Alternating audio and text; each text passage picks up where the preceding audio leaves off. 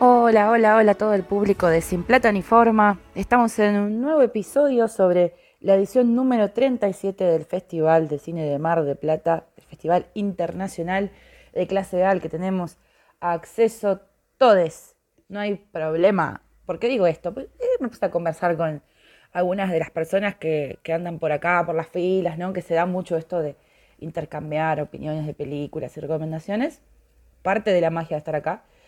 Eh, y me dijeron, ah, bueno, yo intenté varias veces este, ir a Cannes, ir a, mm, a Venecia y, no son festivales que habiliten entradas o habilitan muy poco. Así que es realmente un, un prodigio este festival, ¿eh? en ese sentido. Después hay otros que, en los que no tanto. Eh, conversábamos también, una de las quizás debilidades de la edición de este año fue que quitaron la sala de prensa. ¿Eh? Y esto se lo pudimos expresar a, al director artístico del festival, a Pablo Conde, junto con un amigo que es corresponsal de la Nación de Paraguay, que creo que algo les comenté, que es como, hey, pero nos sacaste un espacio donde nos juntamos entre comunicadores y qué sé yo, compartimos una taza de café, hablamos de novedades, de a quién pudiste entrevistar y quién no. Y este año ese espacio, entre que repartieron mucho hacia el Aldrey, que es como un shopping donde están las películas, este año están concentradas ahí, entre que concentraron ahí y no hay como un hall, un lugar donde encontrarse, más que el punto de encuentro, que es en el Club Español este año, en Teatro Colón, esto es todo en el centro de la ciudad. Eh, es chiquito y bueno, no hubo ninguna invitación de nada, prácticamente no hubo eventos informales fuera de las funciones. Y eso es una debilidad, porque de pronto es donde uno puede intercambiar, conocer eh, qué hacen los demás comunicadores, etc. Y esto viene a colación en que eh, este día 6, eh, este, este martes 6, hubo una actividad que yo esperaba mucho, sinceramente, porque desde que estoy con las chicas de Siempre Tan y Forma, tenemos una idea de, ir creciendo y adquiriendo herramientas para, la difusión de lo que más nos gusta, que son las ficciones, tanto series como películas. Y iba a haber una charla, bueno, hubo una charla, eh, que se llamaba Scrolleando Pelis la función de youtubers e instagramers en la circulación del cine. En la misma iba eh, a estar eh, la mega estrella de YouTube, Jorge Pinarello, que es el muchacho de Te lo resumo así nomás, con Nati Maldini, que, que también tiene su canal. Eh, ahora no me acuerdo cómo se llama su canal. Ah, Natalia lo arruina todo, sí. Y bueno, estuvieron los chicos de Chan Cine también. Eh, Cielo Alzamendi y Juan Strotman, que son de Entre Ríos. Eh, después estuvo Lu Cárdenas, que es la de las canciones, que aparentemente hemos pegado onda y me atrevo a decir que en algún momento colaborará con nosotras. Y eh, Jerónimo Casco, de Séptimo Arte. Eh, ¿Qué es lo que pasó con esta charla? ¿Por qué la menciono? Eh, tenía mucha expectativa respecto de qué era lo que se iba a democratizar sobre las herramientas para la, difusión de, las distintas producciones eh, en redes. Y la verdad es que no fue ese el foco de la charla, fue más bien una entrevista a cada uno de eh, los que estaban ahí, les que estaban ahí. Y ocupó toda la hora, o sea, no duró tanto, duró una hora. Eh, hablaron sobre qué suben, qué no suben, qué criterio tienen y experiencias personales. Y fue como, está todo ok, pero ¿y? O sea, ¿dónde está la función, ¿no? De lo que hacen en relación a la circulación del cine, que era como se llamaba la charla, ¿no? Es como que ahí me parece que falló. Después, ¿qué va a hacer? No, no, no quiero ser eh, dura, con, porque sinceramente, sea, yo esperaba más, o esperaba otra cosa, mejor dicho. Eh, pero de todos modos, eh, siempre es agradable ver a la gente que por ahí uno consume en videos y conocerla. Supongo que es una experiencia que, con la que no contaba y está buena.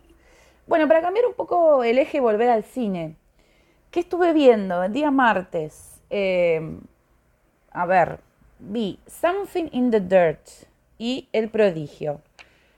Son las entradas que conseguí, ¿eh? tengo que decir que yo quería ver otras cosas, pero bueno, o me levantaba a las 9 para la función de prensa o bueno, nada, no, no pude.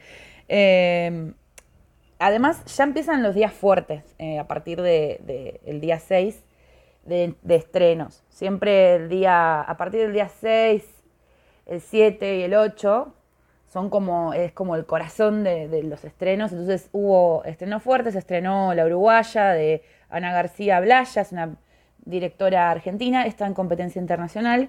Y La Uruguaya tiene como antecedente una película que se llamó Las Buenas Intenciones, que era una película muy nostálgica, que gustó mucho, que estuvo en competencia argentina hace unos años, creo que en el 2019.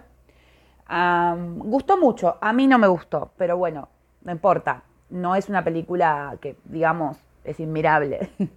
y cuando en la uruguaya había mucha, mucha expectativa, estuvo Jasmine Stewart presentándola junto con la directora. Eh, Jasmine Stewart es un personaje que em, me encanta encontrar todos los años en Mar del Plata porque a pesar de que tuvo como un, poco de prensa negativa, ella salió adelante con, su imagen y, siempre está dirigiendo o participando en producciones muy buenas. Eh, bueno, sobre la que vi, Something in the Dirt, no me gustó, así lo digo. Eh, y me pareció mala. Esta sí que me parece objetivamente mala. Es de Justin Benson y Aaron Moorhead. Es una mezcolanza de conspiranoia, eh, chistes sobre conspiranoia y malas actuaciones. Esto es así. Eh, la sinopsis es, dos vecinos son testigos de eventos inexplicables en Los Ángeles. Ok. Mientras intentan documentarlos, ahí está la cuestión de documental, que quedó horrible porque se mezcla con un montón de caca. Eh, Mientras intentan documentarlo, su amistad empieza a quebrarse. ¿Qué es lo que buscan? Hacer dinero, ser conocidos y encontrar un sentido a sus mediocres vidas. ¿Qué es mediocre sus vidas? No me queda eh, duda y que la película es mala, horrible. La verdad es que la vi entera como para poder decirles con seguridad que es mala. Eh, después, eh, dentro de los estrenos fuertes que hubo, también estuvo algo que pasó en Año Nuevo, de Jorge Spinarello, que la vino a presentar no conseguí entrada, pero bueno, con el grupo de las chicas de Siempre Tan Informa la vamos a ver en el Bars. Eh, y después vi eh, una que va a estrenar en, Netflix, que bueno, eh, la presentadora María Fernanda Música dijo que, que gracias a Netflix la podíamos ver. Y la verdad no tengo nada que agradecerle a Netflix porque es una porquería esa película. Ay, no, bueno, no es tan mala, qué sé yo. Sebastián Lelio, que es el que dirigió Una Mujer Fantástica, que es un director chileno y la película a mí me había gustado mucho, también la pude ver acá en Mar del Plata cuando salió y conocer a la actriz principal. Tuvo todo bueno, pero esta película no me gustó. Eh, acá más de una la va, a ver porque está Florence Pugh, que Florence Pugh está como en su momento así de cresta de ola de, ser famosa. Eh, a mí me pareció que la premisa era muy escasa como para hacer una película de casi dos horas. O sea, se trata de... Además hay como un prólogo y un epílogo a, lo Dogville, ¿no? Como de te rompo la pared, qué sé yo. Eh, que no entendí por qué lo hicieron. Eh, y a mí no me gusta que... Esto que voy a decir es polémico, pero me la banco, vengan de a. No me gusta que, eh, que a veces las, los combates que tienen ideológicos los chilenos los chilenos, eh, se extiendan a otros países. O sea, es muy común ver en el cine de Chile, que es un cine que a mí me gusta, que se critique a la Iglesia Católica. Ok, está bien. Es un poco repetitivo también eso. Y, está extendido acá al pueblo irlandés, porque toda la, la, acción ocurre en un pueblo de Irlanda. Y no es por defender al catolicismo, sí es por defender la cosmovisión del catolicismo irlandés, que no me gustó, me pareció que trabajaron con muy poco respeto eh, el lugar en el cual en esta comunidad donde ocurre la película, eh, el lugar que tiene, eh, los, tratan como unos, unos pobres ignorantes. Yo no digo que no sean ignorantes, yo digo que qué autoridad tenés como para mm, hacer semejante sentencia que quizás sí la tenés en tu país donde conoces cómo se maneja la cosmovisión. Pero bueno, es polémico, esto es para ampliar después la podemos seguir. La película igual es mala, no solo por ese encuadre que a mí no me gustó, sino porque es lenta, eh, no tiene ninguna novedad visual, ningún entretenimiento visual, ninguna, o sea, la cinematografía es básica, eh, no tiene nada, sinceramente. Florence está bien, eh, hay mucha recurrencia en Florence comiendo unas cosas horribles, como unos platos así como de estofado feo, que me dio un poquito de asquito, y nada más para decirles, qué sé yo. Bueno, sí, que este episodio es un poquitito más largo porque voy a resumir los dos días que, estuvieron ocurriendo. Bueno, les cierro más o menos eh, eh, este día, el, martes eh, que, pasó con, como el día número 6, ¿no? Y la verdad es que también, no sé, pienso en, cosas que me perdí, que me hubiera gustado ver. escuché que la, charla con maestras de Lita estuvo, estuvo muy buena. Em, presentaron un par de libros eh, que también me hubiera gustado poder ir a ver. Y, bueno, ocurrió eso. No, no pude estar en la omnipresencia. Eh, hubo una función a la medianoche de Videodrome de David Cronenberg como para acompañar, eh, coronar la presentación del libro Cuerpos Invadidos, que tengo entendido que el libro va muy bien y, y bueno, nada más nada más que, decir sobre este día 6. Sobre el día 7, o sea, el miércoles. Lo arranqué bastante bien con una película que está dentro de la retrospectiva que hay a una directora que se llama Patricia Masui, francesa, eh, tiene 62 años y una filmografía no tan extensa. Eh, yo la desconocía, sinceramente. Eh, acá proyectaron la película Saint Cra o Saint, Saint Sir, ay no sé cómo se pronuncia, Saint Cyr, así creo que es. Eh, proyectaron P de Valles y Saturn Bowling, que es la que vi yo. Em, qué sé yo, era un film noir, así un cine negro francés, que es un género re fuerte en las películas francesas. Bueno, que las películas francesas generalmente son como dramas, dramas familiares o comedias románticas así, mega charlatanas. Y, y el cine policial negro, ¿no? Es como que Francia tiene esos estandartes así fuertes del género. Entonces uno sabe que se va a encontrar con un policial, ¿no? Lo que estuvo buenísimo, no solo la presencia de la directora al final, que me, copó que esté, a pesar de que era una señora muy tranquila y, por momentos medio me dormí. Em, lo que estuvo bueno es eh, que es una película fuerte, que tiene como en el centro el femicidio. los dos protagonistas son hermanos. Uno de ellos es un asesino eh, de mujeres. Y eh, fue muy zarpado ver una escena de un femicidio. Está filmada espectacularmente bien. Es fuertísima. Hubo un desmayo en la sala por esa escena. Un chico que se quiso ir y se pegó un golpe pobre santo ahí en el Teatro Colón. Y bueno, todos este, lo, todos este, lo auxiliaron, qué sé yo. Eh, porque era fuerte, ¿no? Era una escena donde eh, empezaba la, relación consensuada, eh, como placentera, y luego se iba poniendo como más oscura hasta que todo deviene en un asesinato brutal. Y no es para cualquiera ver este tipo de escenas. Sinceramente puedo comprender a ese chico y a mucha gente que se tapaba la cara o, emitía onomatopeyas varias, porque es complicado, es complicado. Y es muy arriesgada la escena, creo que es la joya de la película en el aspecto de cómo está hecha, no por lo que cuenta, por favor. Y, después escucharla a ella eh, hablar sobre cómo la hicieron, el pudor, el cuidado que tuvieron, que ella se fue a otro, a otro salón mientras la filmaban, que estuvieron dos días, que coreografiaron, que fue, bueno, eh, totalmente desafiante para los actores hacerlo, porque tuvieron que tener preparadores físicos. Eh, uno no se imagina que detrás de algo que parece tan orgánicamente natural hay algo así, ¿no? Tan, tan metódico, ¿no? Estuvo bueno eso.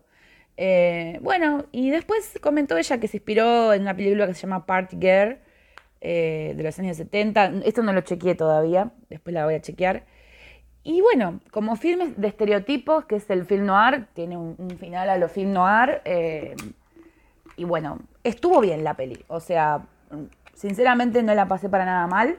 Por momentos me da un poco de impotencia que sea tan, eh, ¿cómo se dice? Inepto el personaje del, detective, pero bueno, es como lo clásico de este estilo. Y después em, vi Amigas en un camino de campo. Esa es la película que vi. A ver si la digo bien, porque cuando son títulos largos la, suelo pifiar. Sí, Amigas en un camino de campo de Santiago Loza, que es un director cordobés. Tampoco me gustó.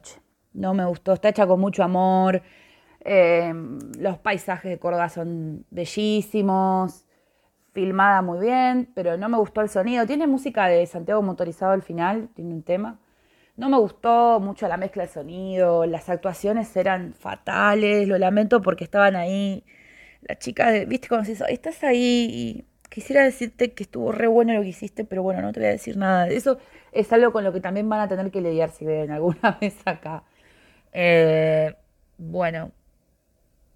Bueno, no me gustó. ¿Qué va a ser? No me gustó, era cortita, pero bueno.